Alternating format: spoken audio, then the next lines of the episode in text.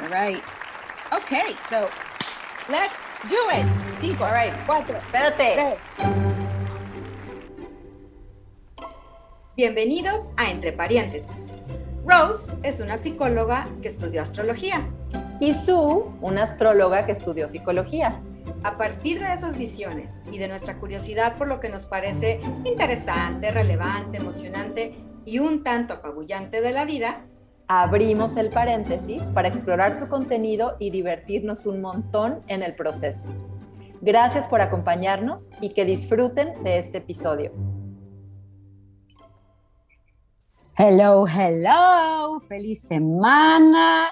Y miren que les tengo información. Así que, a ver, vámonos por pedacitos para no hacernos bolas. Ya eh, estamos cerrando vacaciones de este lado, así que Rose y yo estaremos otra vez con nuestra programación normal la próxima semana. Este, tenemos cosas muy padres preparadas, ya verán. Pero mientras tanto, pues, ¿qué les digo? Entre las criaturas, el cierre de los cursos de verano y la preparación para la entrada en clases, o sea, andamos como locas, ¿no? Así, bueno, quién sabe, sabe. En fin. Ok, ahí les voy. Miren, voy a tocar el tema de Marte en Géminis. Ya sé que muy rara vez hablo de Marte, pero es que ahora sí merece su espacio. La entrada del Sol en Virgo y Luna Nueva en Virgo, toda esta semana. ¿Ready? Here we go. Ok. El domingo 20 de agosto, o sea, si me están oyendo el lunes, pues ayer, eh, Marte entró en el signo de la respuesta inteligente, astuta, que te desarma, ¿sabes? ese comeback inmediato, no como a algunos que nos tardamos, o sea, algo nos dicen, se acaba todo. Y tres días después digo, ay, ¿cómo no responde aquello? Ah, bueno, eso no es Marte en Géminis, ¿right? so, Marte en Géminis es, miren, defenderse usando el verbo, la palabra, el intelecto. Quienes lo tienen ahí en su carta natal, o sea, ya de nacimiento, siempre tienen un haz de información bajo la manga con la que desarman a cualquiera, así de pronto, noticia, sorpresón y órale. Eh, son un poco, ¿se acuerdan de este villano de Batman, el acertijo? Pues así, ¿no? Eh, Marte en Géminis es, pues sí, puede ser guerra de información, de narrativas, es competitivo, ¿no? En base a, a quién tiene el mejor cuento, la mejor anécdota, la mejor narrativa o la más triste, o la más, lo que sea que sea a nuestra disposición en el momento, o sea, Marte en Géminis es más, ¿ok? Y luego ya también puede ser, pues, a veces muy confuso, qué le creo y qué no, ¿ok? So, sounds familiar? Bueno, la historia es esta. Marte tarda aproximadamente dos años en dar una vuelta completa a todo el zodiaco, porque cada dos años regresa al mismo signo. Y cuando llega ahí, suele quedarse unas seis semanas aproximadamente. Ahora, la última vez que estuvo en Géminis fue el año pasado, fue en el 2021.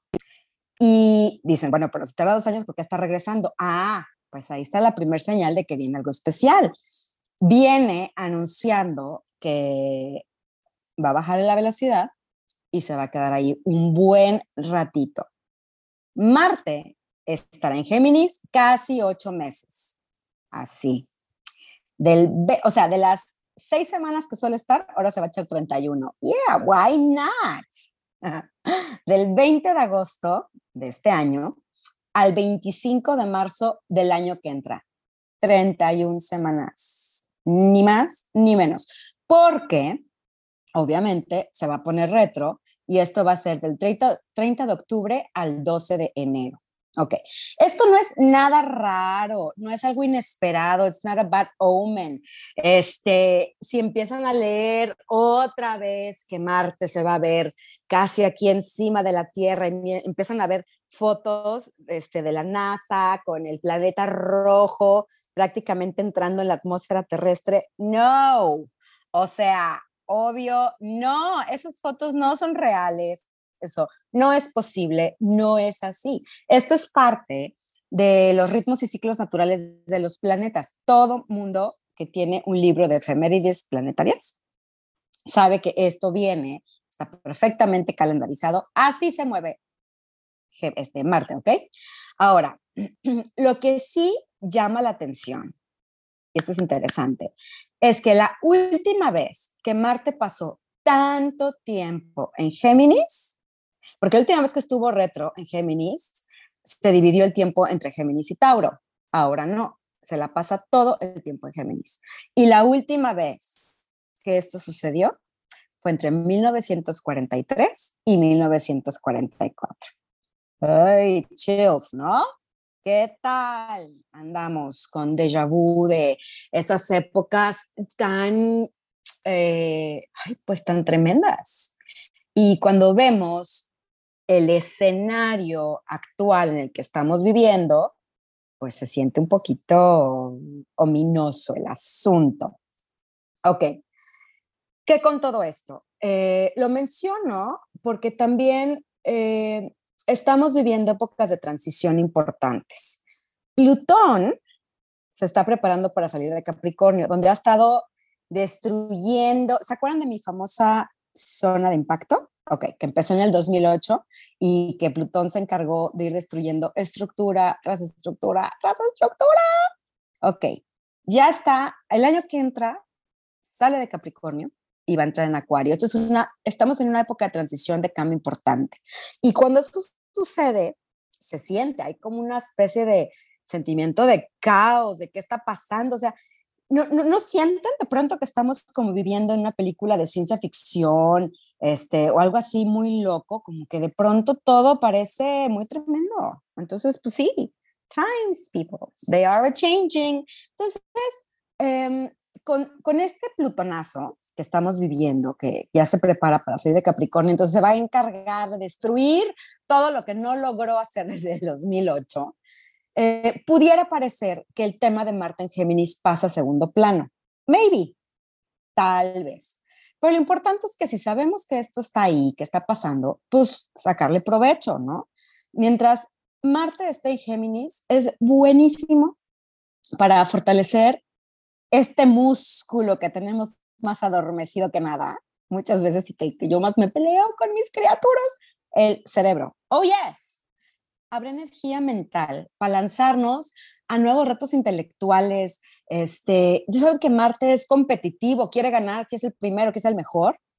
Entonces, ¿qué retos intelectuales, mentales podemos ponernos donde nos retemos a nosotros mismos a cambiar de malos hábitos a unos más saludables, este, y me estoy refiriendo específicamente al cerebro, así tal cual.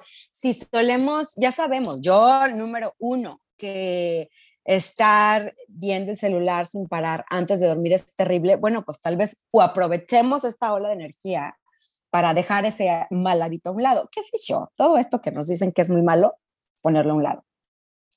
También es buenísimo para redoblar relaciones con medio mundo. O sea, Géminis, ya lo hemos dicho, es socialito, a más no poder, es su naturaleza.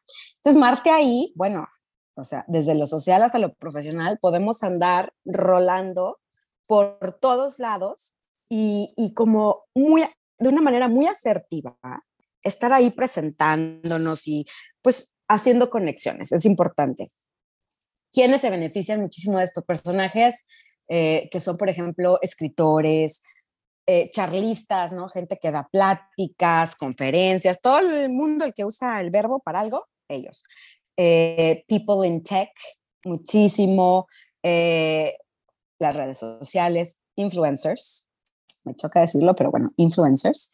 Y en general, para todos los que estamos buscando, ¿no? Poner una presencia en redes sociales, es buenísima esta influencia. Así que pongan y pongamos en sus calendarios estas fechas pues, para poderles sacar este, mucho provecho. Ahora, mientras esté retrocucu, eso sí, nada de empezar discusiones ni peleas importantes. Si es un buen rato, lo sé, o sea, hay que marcarlo. Del, ¿qué les había dicho? Del 30 de octubre al 12 de enero, octubre, noviembre, diciembre, pues si son dos meses y medio, nada, o sea, si podemos evitar iniciar un pleito importante, evitemos. que si meter una demanda de divorcio, que si ir y pelear, no sé, o sea, híjole, tricky, it's tricky. Ahora, si no es nada nuevo, si es algo que ya estaba sobre la mesa, pues va. Es buenísimo para retomar conversaciones, conversaciones que se han quedado pendientes, ¿no? Pero que otra vez que ya estaban sobre la mesa. Y es particularmente bueno para sacar a la luz temas que estaban medio, medio velados y ahora necesitamos airear, ¿sí se dice así? Tipo engaños, jugadas chuecas, trampas, o le cachamos de estrategia a alguien y entonces le ganamos la jugada, cosas así. El contrincante se puede quedar completamente desarmado con esta información que no veía venir y tarán, nos, nos lanzamos primero. Entonces, hay que usar esto para bien. Cada quien sabrá, nomás estoy diciendo, karma a bitch, pero ahí está. Entonces, en la medida de lo posible, no ser el que inicia eh, un pleito, pero si nos lo dejan venir, asegurarnos que estamos haciendo una labor de investigación buenísima porque podemos sacar más información de la que esperábamos. Y pues nada, ahí está. Ahora, eh, ¿qué otra cosa? Terapia. Oh my God, yes, por supuesto. Em, nada más, como la mente nos está, nos pudiera jugar un poquito chueco mientras está retro, tiene que ser un terapeuta súper hábil, súper sharp y que se las maneja, o sea, aquí. Alguien como Rose, ¿no? Empezando por ahí. Así que terapia, pero por supuesto, córranle, van. There you go. Echen ojo a su carta y pueden ver si tienen algo importante entre los 8 y 25 grados de Géminis, ¿ok? Marcan ahí 8 grados, 25, les rayan ese cachito, a ver si hay algo importante que tienen ahí, algún planeta. O de Sagitario, o de Virgo, o de Pisces.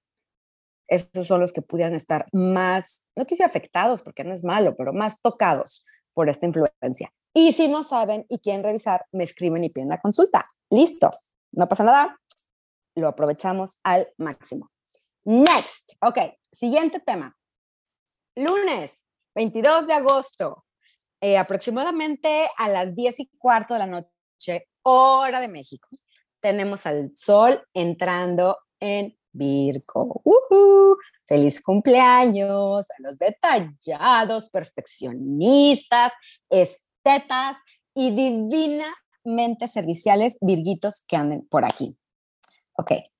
Con el paso del sol en este signo, acuérdense que se ilumina en cada uno esta parte de nuestra carta donde tenemos a Virgo, ¿ok? Es esa área donde nos funciona muy bien tener un orden, eh, una actitud de servicio, poner atención al detalle, eh, crear una rutina sana y flexible, eh, tener herramientas prácticas para resolver asuntos. Entonces, esta es la energía que se ilumina para todos este mes. Algo que siempre me ha llamado la atención es Virgo, que se le asocia mucho con la Virgen, ¿no? como símbolo de pureza. Pero no hay que confundirnos. No tiene nada que ver con lo religioso, por supuesto. Y tampoco tiene que ver con esta pureza em, como de moralina, sino una pureza. Es que miren, Virgo, oh my God, Virgos, tengo tanto que aprenderles. Se, es con esta parte de sabernos tan perfectos, así como somos, tan completos, que no necesitamos a nadie más para completarnos.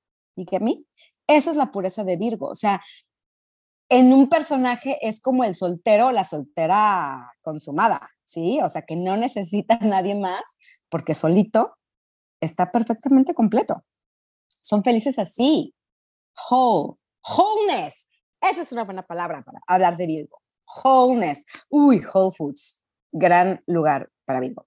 Ok, entonces, esa es la actitud que podemos tomar este mes, comenzando por aplicar uno de los principales valores virgonianos, que son, que es el discernimiento. Virgo sabe muy bien cuando algo funciona y cuando no. Cuando algo sobra, cuando algo falta y qué es exactamente lo que falta. No nomás dice falta algo, dice faltan tres pizcas de sal del Himalaya rosa traída de tal región, o sea, sabe exactito. Entonces, podemos hacer este, em, como podemos usar este ojo crítico que examina a profundidad una situación, algo, un proyecto, una relación, lo que sea, em, como para poder poner orden y hacer que funcione de una mejor manera, mucho más práctica, mucho más eficiente, que nos sirva a todos. Servicio es algo muy importante en el mundo Virgo. Es también eh, muy bueno para ser pragmáticos, no andarnos con complicaciones, o sea, funciona o no y punto. Si no funciona, ¿lo puedo mejorar? Sí o no, aplicando el discernimiento para no perdernos en, este, en esta parálisis por análisis que le da Virgo, ¿no? Entonces, ¿funciona o no? Sí, ok, perfecto, next, no tengo por qué moverle más ni desgastarme más ahí. No funciona, ¿puedo mejorarlo? No, se tira, ¿puedo mejorarlo? Sí, ok, lo mejor. Listo, next.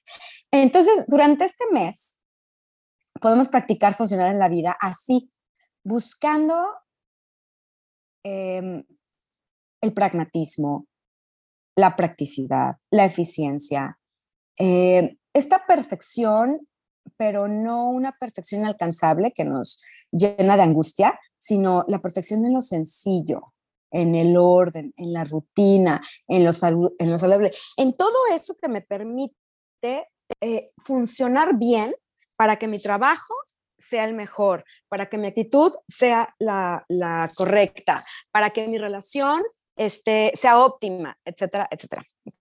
Virgo es como que pone el contexto ahí para que todo funcione. Es la maquinaria del relojito que me da la hora ya, sin que me tengan que preocupar.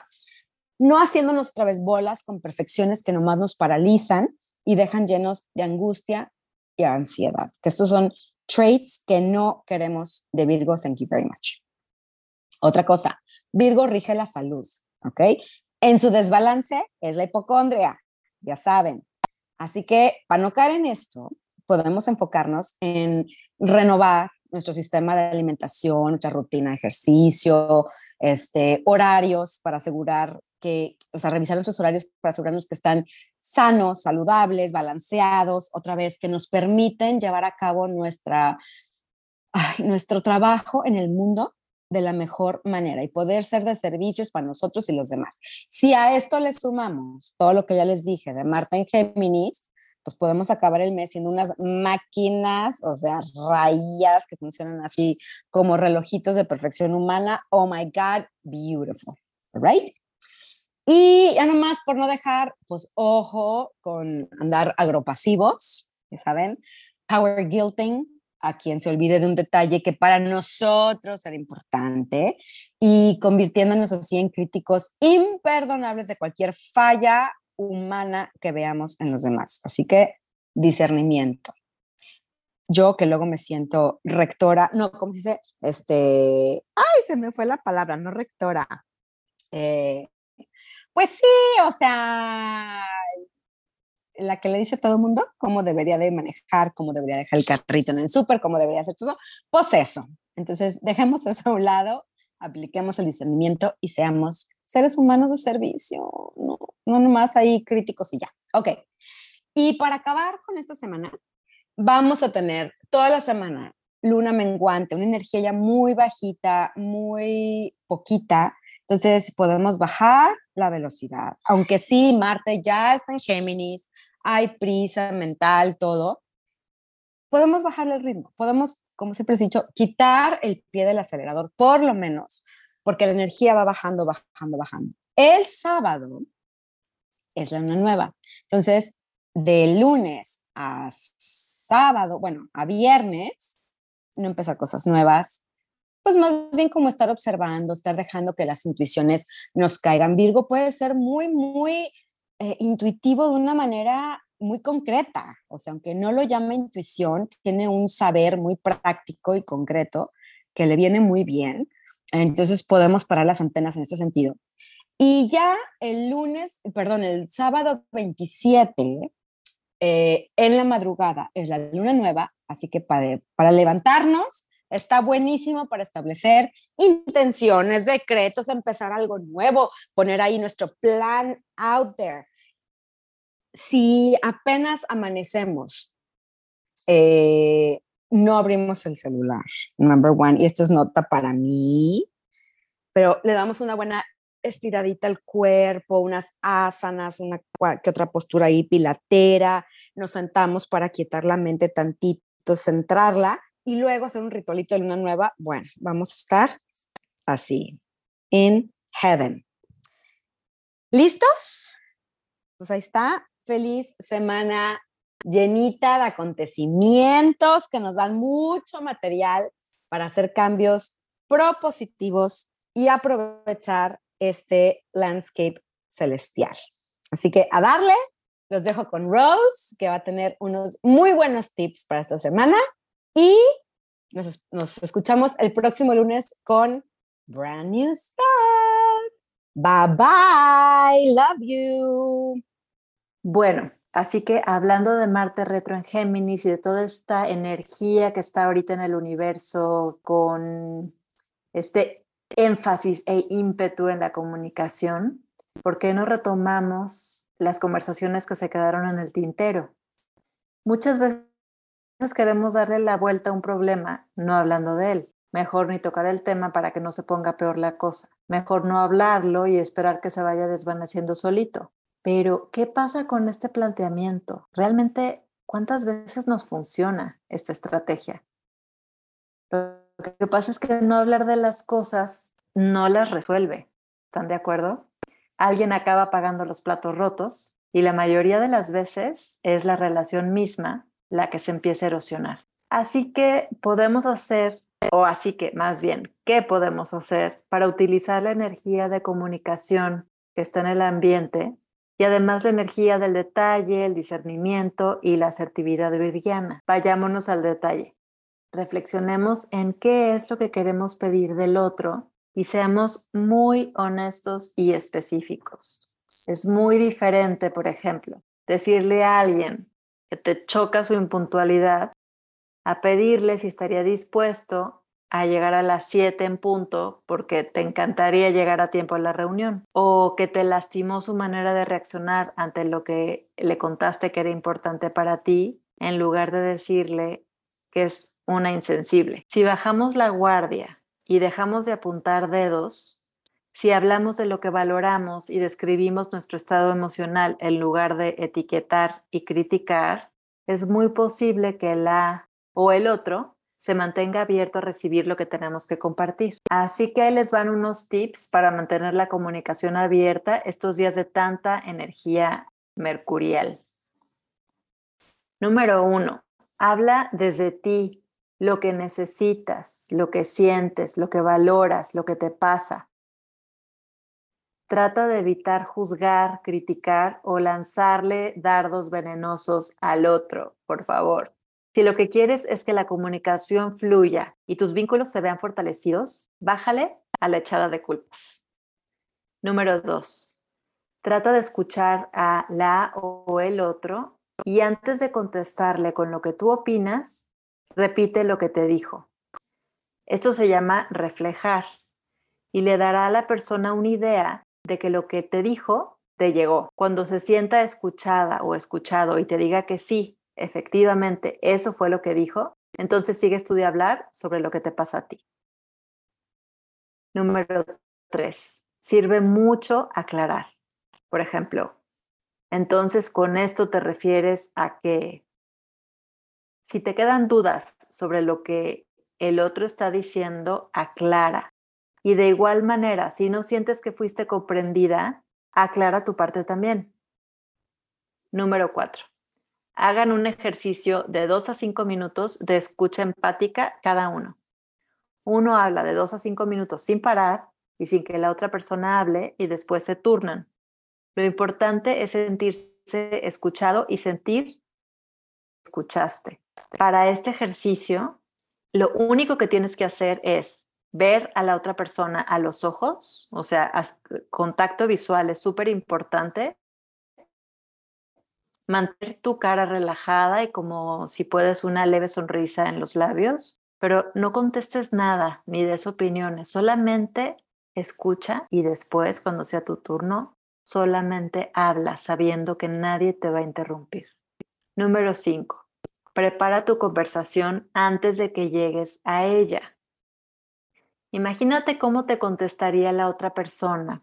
Esto sobre todo funciona súper bien para nuestras conversaciones difíciles, ¿no? Entonces, crea escenarios en tu mente y así cuando suceda eso que estaba seguro que sucedería, porque muchas veces nos imaginamos perfecto lo que la otra persona va a decir. Entonces, cuando, cuando puedas hacer eso y te lo imagines ya, no tanta carga emocional y la cosa no escalará tan fácilmente. Es como si estuvieras, como si escribieras un, un guion. Tú eres un personaje, la otra persona es el otro, y entonces tú te imaginas que te contestaría y viceversa. Y así le bajas tres rayitas a la intensidad en el momento en que realmente estén platicando. Bueno, y el último tip es que estés dispuesto o dispuesta a que la conversación te cambie. Si llegas a ella cerrada internamente y creyendo que tú tienes la verdad, no será posible que establezcas un diálogo real y serán solo dos personas teniendo un monólogo. Ojalá esto te ayude. Si necesitas más ayuda, acuérdate que Su y yo te podemos asesorar individualmente. Todos nuestros datos están en nuestra página web y o nos puedes mandar un mensaje directo vía Facebook o Instagram a Entre Paréntesis. Que tengan una semana en la que puedan comunicar exactamente lo que está en su mente y en su corazón, que se sientan escuchados, comprendidos y que ustedes sean capaces de escuchar y comprender al otro y que en esta temporada de revisar y reestructurar y revalorar y replantear lo que pensamos y lo que creemos y lo que sale de nuestra boca sea un momento de crear vínculos muchísimo más estrechos, más claros, más transparentes y al final de cuentas esto traiga pues una sensación de mayor bienestar a nuestras vidas. Muy bonita semana. Nos escuchamos muy pronto. Chao. Esto fue Entre Paréntesis.